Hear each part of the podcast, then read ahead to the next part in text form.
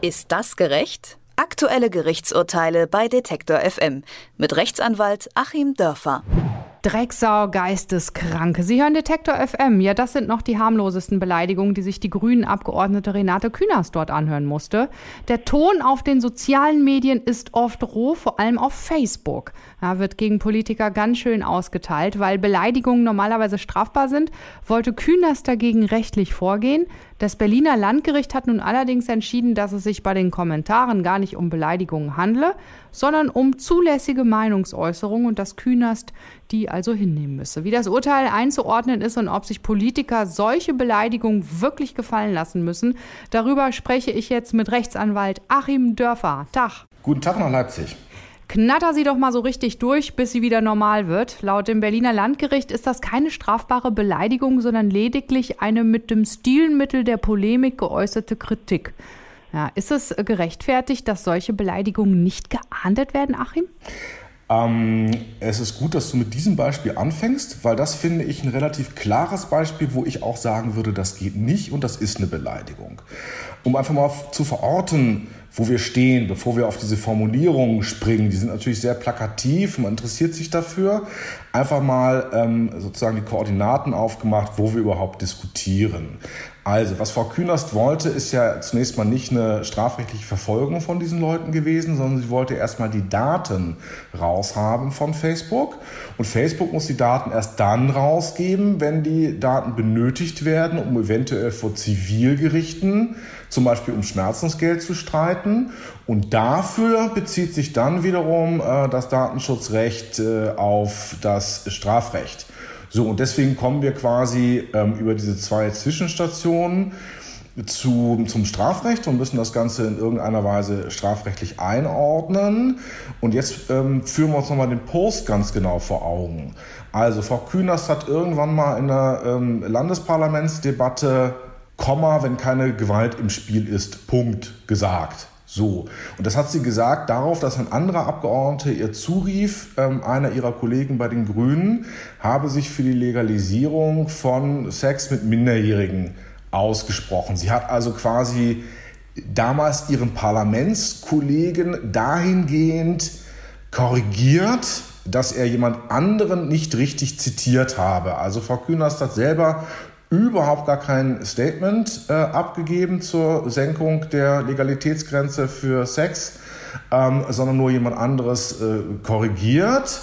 Und hinter diese Korrektur hat jetzt noch jemand, nämlich die Person, die es dann nachher bei Facebook gepostet hat, äh, gesetzt. Und das ist auch gut so und jetzt ist aber mal Schluss. Sowas in der Art. So. Der Facebook-Post sah also so aus, als hätte sich Frau Künast ähm, dafür ausgesprochen, als hielte sie es für etwas absolut Positives, ähm, Sex mit Kindern zu haben. Und darauf haben die Leute jetzt reagiert. Ähm, also den, das muss man sich erstmal vor Augen führen, wenn man ähm, erstmal erstaunt ist, warum denn das äh, Gericht in Berlin da von einem Sachbezug redet. Also die Leute haben sich aufgeregt, so wie wir das alle tun würden. Mal angenommen, das wäre jetzt keine Fake News gewesen, sondern eine echte News, dann würden wir auch alle sagen, die hat es ja wohl nicht mehr alle. So, und jetzt ist halt die Frage, wer reagiert denn auf einer Sachebene, weil er auf diese Fake News eben reingefallen ist und sich über Frau Künast aufregt und wer geht über diese Sachebene dann hinaus. Und ähm, hier gilt natürlich die Meinungsfreiheit für alle gleichermaßen, auch für Leute, die auf Fake News reinfallen. Also ähm, es ist völlig vom Bildungsstand, von der äh, journalistischen Vorbildung und allen anderen Dingen völlig unabhängig. Jeder kann sich natürlich äußern, äh, auch wenn er so einer komischen Pseudonachricht aufsitzt. Und äh, jetzt komme ich wieder zu seinem Beispiel vom Anfang. Also ich meine, dass das Ding relativ klar noch über eine zulässige Sachkritik hinausgeht, weil da geht es ja nur darum, ähm, an Frau Kühner sexuelle Gewalt auszuüben. Und das hat ja nichts damit zu tun, dass man ähm, zum Thema Legalisierung von Sex mit Minderjährigen einer anderen Meinung wäre. Es gab eine ähnliche Äußerung. Äh, da hieß es, äh, ja offensichtlich denkt sie das, weil sie selbst als Kind ähm, diese Erfahrung gemacht hat. Hm, okay, da kann ich dann schon eher verstehen. Ähm, so unangenehm ist das auch zu sagen, dass das Gericht sagt, ja, es gibt irgendwie einen Sachbezug, weil das ja der durchaus weit verbreiteten Meinung entspricht, dass Menschen, die äh, sexuelle Gewalt an Kindern üben oder das befürworten, das gegebenenfalls deswegen tun, weil sie selber so eine Missbrauchsgeschichte hinter sich haben. Also ähm, bei dieser Äußerung, so übel sie auch ist, ähm, quasi Frau Künast zu unterstellen, sie sei nicht ganz richtig im Kopf, weil sie als Kind sexuell missbraucht worden sei, gibt es tatsächlich einen Sachbezug. Also mal so und mal so und es ist tatsächlich gar nicht so leicht, ähm, da zu differenzieren und allzu leicht, sich da ganz pauschal aufzuregen, aber äh, man muss halt auch mal kühlen Kopf bewahren. Das Berliner Landgericht, das wies ja auch darauf hin, dass die Antragstellerin Politikerin sei, ja, und sich deswegen auch überzogene Kritik gefallen lassen müsse. Gelten für Politiker und Politikerinnen also andere Maßstäbe? Es gelten hier tatsächlich schon so ein bisschen andere Maßstäbe, weil ähm, Politiker ja ihrerseits die Öffentlichkeit suchen und so eine Plattform wie Facebook brauchen. So, wenn jetzt, äh, sagen wir mal, einen, ähm, eine ganz normale Frau, in Anführungszeichen, so bestimmt worden wäre, hätte ja vielleicht Facebook den Post auch runtergenommen. YouTube macht das zum Beispiel, wenn die Kommentare da überhand nehmen unter bestimmten Videos, dann nimmt man den Post halt runter. Ähm, aber das ist ja nun das, was Frau Kühners auf der anderen Seite nicht will. Sie will ja auch erscheinen. Sie will sozusagen mit Dingen, äh, wo sie positiv rüberkommen kann, auch stattfinden in der Öffentlichkeit.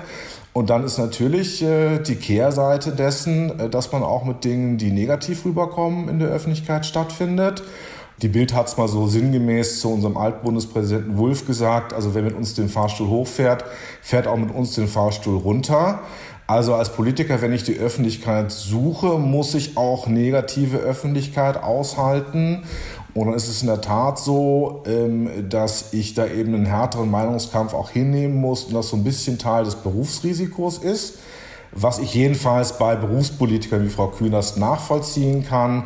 Ich persönlich würde es nochmal differenzierter sehen bei rein ehrenamtlichen Politikern natürlich. Das Urteil, das hat ja medial hohe Wellen geschlagen und für große Empörung gesorgt. Kühners, die hat jetzt auch angekündigt, in Berufung zu gehen. Was glaubst du, wie das weitergeht? Geht das weiter? Ja, es geht weiter. Ähm, ich könnte mir vorstellen, dass von dieser ganzen Reihe von Äußerungen ähm, das Berufungsgericht natürlich da auch wiederum Stück für Stück das durchprüfen muss. Ähm, es gibt eine ganz komplizierte Rechtsprechung dazu, weil einerseits auch die ganzen Ehrdelikte im Strafgesetzbuch echt kompliziert sind.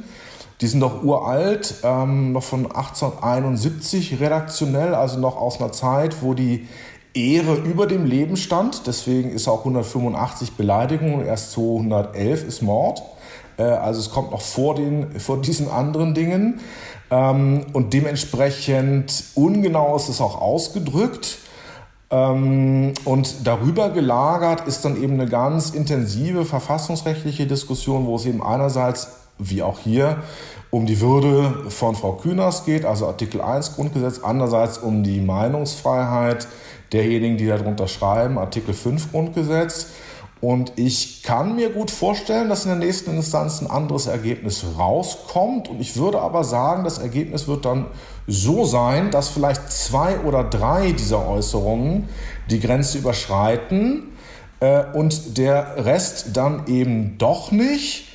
Ja, denn wie gesagt, wir müssen uns halt vor Augen führen, hier haben die Leute darauf reagiert, dass, äh, dass sie davon ausgingen, eine Politikerin habe sich positiv äh, zu Sex mit Kindern geäußert und ja, wie gesagt, äh, du und ich würden da auch nicht versöhnlich reagieren. Ähm, wir würden natürlich auch nicht so über die Stränge schlagen, sondern das sachlich ausdrücken. Ähm, aber genau da entlang wird es gehen. Da bin ich mal sehr gespannt, wie es weitergeht. Schlimme Beleidigungen seien zulässige Meinungsäußerungen mit Sachbezug. Das hat das Berliner Landgericht im Fall Künast entschieden, wie das rechtlich einzuordnen ist und wie es weitergeht. Darüber habe ich mit Achim Dörfer gesprochen. Vielen Dank für das Gespräch, Achim. Ich danke dir. Ist das gerecht? Aktuelle Gerichtsurteile bei Detektor FM mit Rechtsanwalt Achim Dörfer.